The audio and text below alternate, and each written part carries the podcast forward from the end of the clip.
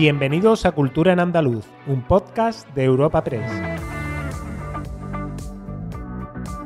Os damos la bienvenida a una nueva entrega de Cultura en Andaluz, el podcast de Europa Press Andalucía en el que cada semana presentamos las novedades culturales más destacadas. Soy Noelia Ruiz y al otro lado del micrófono tengo a mi compañera Esther Falero. ¿Qué tal Esther? Hola Noelia, ¿qué temas trataremos hoy? Hoy empezaremos con las obras ganadoras de los premios Manuel Alvar de Estudios Humanísticos y Antonio Domínguez Ortiz de Biografías, así como del estreno en Málaga el 17 de noviembre de Company, el nuevo musical dirigido y protagonizado por Antonio Banderas. Conoceremos además los detalles de Helio, un documental conducido por el filólogo y rapero Hase sobre la vida de Antonio de Nebrija, para continuar adentrándonos en el trabajo de Nazario con la retrospectiva que el Centro Andaluz de Arte Contemporáneo dedica a este artista sevillano.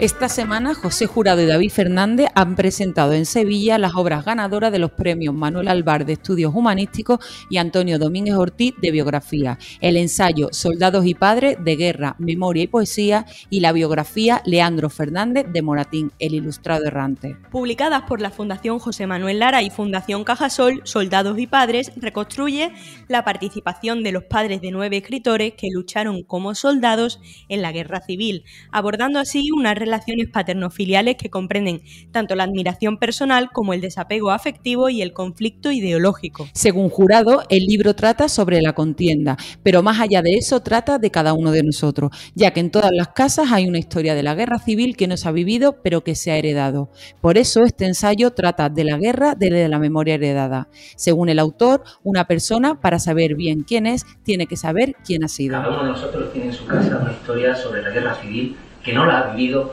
pero que la ha heredado. Y con todo eso he querido yo construir un libro. Un libro que trata de la memoria de la guerra civil, no contada por los protagonistas, sino por los hijos de esos protagonistas. Por tanto, es lo que podríamos llamar la memoria heredada. Y me interesa mucho esto porque desde hace un montón de tiempo, desde que tengo conciencia adulta, por llamarlo así, siempre he pensado que para saber quién soy, tengo que saber quién es. Por su parte, Leandro Fernández de Moratín, el ilustrado errante, es una biografía que espera recoger la totalidad de aportaciones ligadas a la vida y entorno de Moratín. David Fernández ha indicado que vida y obra suelen ir de la mano y ha precisado que el teatro de Moratín es representante del teatro neoclásico, pero no de la vida del autor tiene relación en un sentido más abstracto, en lo que se refiere a la ideología, ha matizado el escritor, para añadir que fue un ilustrado convencido, con esperanzas de que la España que vivió podía ponerse a la altura de otros países que conoció de primera mano. Cuando hablamos de, obra en, Moratín, hablamos típicamente de su teatro, hablamos de, esas cinco comedias que, que un poco son representantes de ese teatro llamado pues neoclásico tiene relación en, un sentido un poco más, eh, más abstracto, en, lo que refiere a la ideología.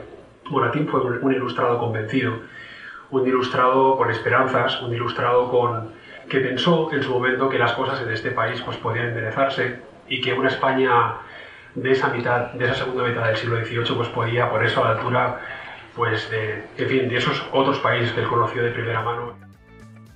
¿Te has quedado con ganas de leer estas obras? Pues gracias a la Fundación José Manuel Lara vamos a sortear un pack con ambos libros. Esther, ¿cómo podemos participar? Pues muy sencillo, simplemente tenéis que estar atentos a nuestra cuenta de Twitter, arroba epandalucía y retuitear nuestro tuit de hoy, 30 de septiembre. Además, debéis seguir tanto a nuestra cuenta, arroba epandalucía, como a la de la Fundación José Manuel Lara, arroba Fundación JM Lara. Tan sencillo como eso. De todas formas, os dejaremos un enlace al tuit en las notas de este episodio. De entre todos los que cumpláis estos requisitos de aquí al próximo jueves, sortearemos estos títulos. El sorteo tiene limitación nacional y no podrán optar al premio cuentas de fuera de nuestro país. Antonio Banderas estrena en noviembre en el Teatro del Soho el potente musical Company.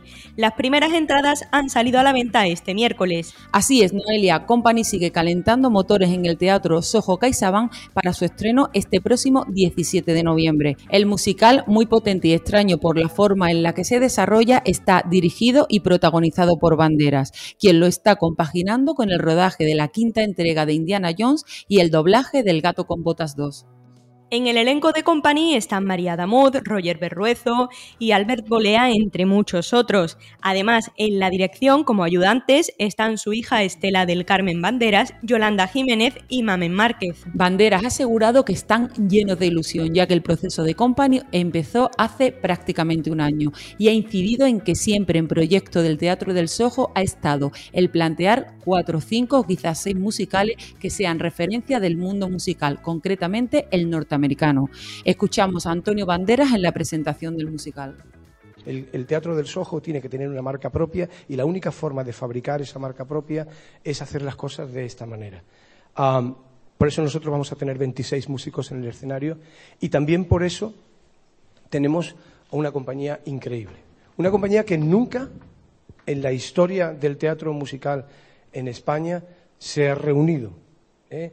ni probablemente se reúna después el, filólogo, rapero sevillano y ahora también profesor Sergio López, más conocido como Jase, conducirá Helio, un documental sobre la vida de Antonio de Nebrija, autor de la primera gramática castellana. El proyecto audiovisual es una coproducción del grupo ADM y la productora Lateral y estará dirigido por los periodistas Pepe Barahona y Fernando Russo, coautores del guion que también firma la dramaturga Ana Graciani.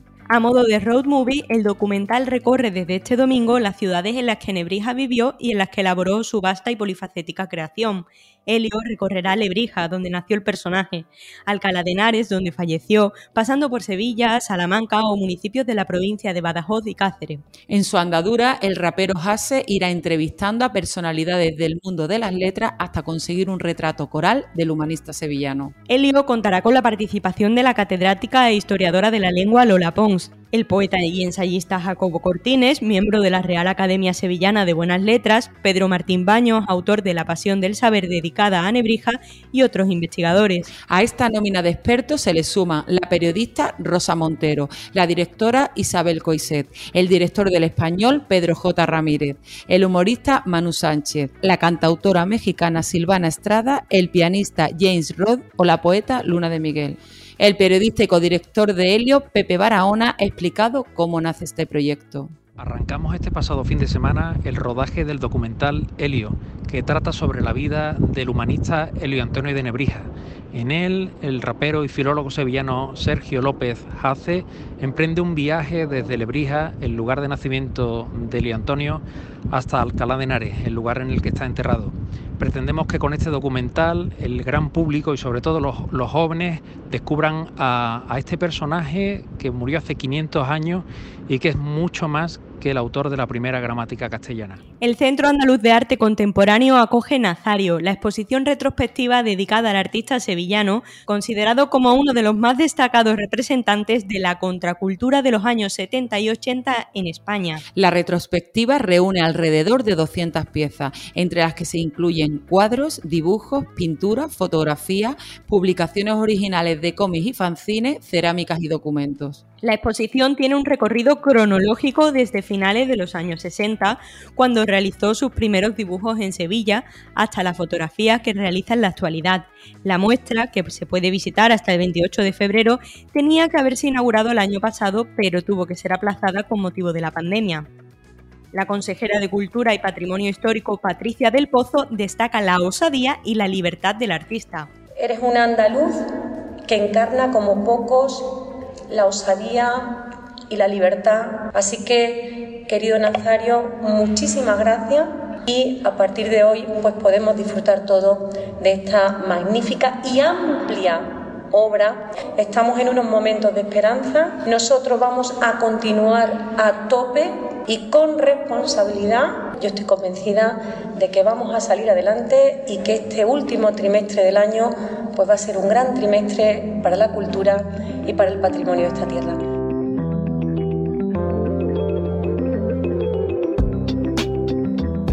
agenda semanal de Cultura en Andaluz.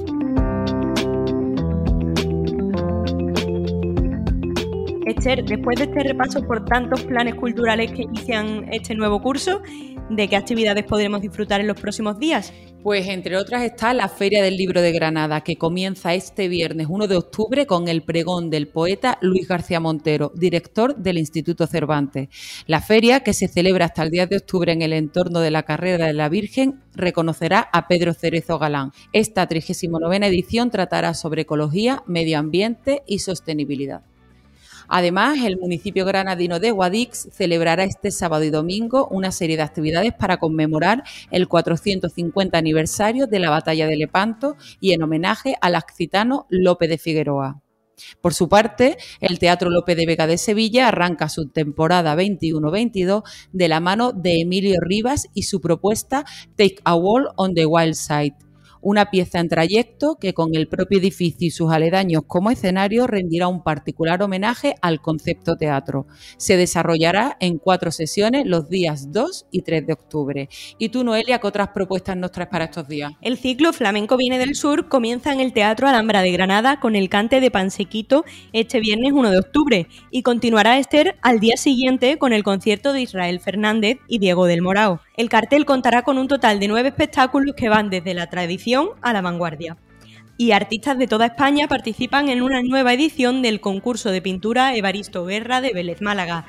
La exposición está compuesta por una selección de 23 obras de los participantes en el certamen y podrá visitarse hasta el próximo 15 de octubre. Y el Gran Teatro de Huelva llega esta semana cargadito de eventos. Este jueves ofrece un concierto de la Banda Sinfónica Municipal dedicado a una noche de tango. El viernes será el turno de la banda de rock 091, mientras que el broche de oro lo pondrá el sábado a las 8 de la tarde Alicia en el musical de las maravillas, un espectáculo de teatro, música y baile con el que podrá disfrutar la familia al completo. Disfrutad, os recordamos que cada jueves ofrecemos una nueva entrega de Cultura en Andaluz.